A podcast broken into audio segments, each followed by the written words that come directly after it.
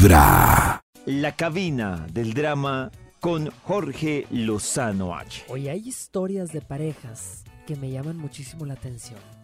Personas que conocieron a su pareja quizás hace muchos años, muchos años y toda la vida fueron amigos.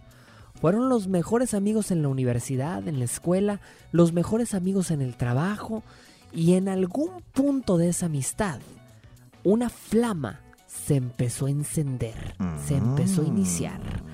En algún punto te diste cuenta, tuviste que haber llegado a un momento en tu vida en donde dijiste, se me hace que estoy enamorada, se me hace que estoy enamorado de mi mejor amigo. Oh. Oh.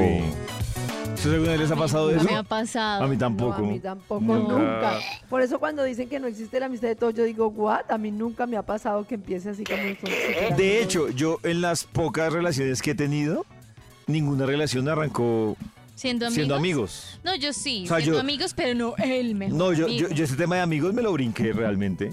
O sea, usted va a la yugular. No, pues digo, A la yugular. Pues digo, es por ejemplo, no sé, era compañera de la universidad, pero nunca como que llegamos al nivel de... Porque es que conozco muchas historias de amigos que literalmente se contaban todo. Y que sí, se Eh, conocen de años. Exactamente, a mí Y de nunca... repente se besan. Y de repente se besan, que, que a mí, yo por eso digamos que estoy totalmente de acuerdo con Maxito. Ese tema de amigos y mejores amigos, cuando dice mi mejor amiga, no lo sé. No. Hay mucha gente que se pregunta, es que, ¿y si le confieso mi amor y no me quiere? Mamacita, ¿y si Oh no se lo confiesas? ¿Y si siempre te quiso? Es una Oh. disyuntiva con la que tienes que aprender a vivir.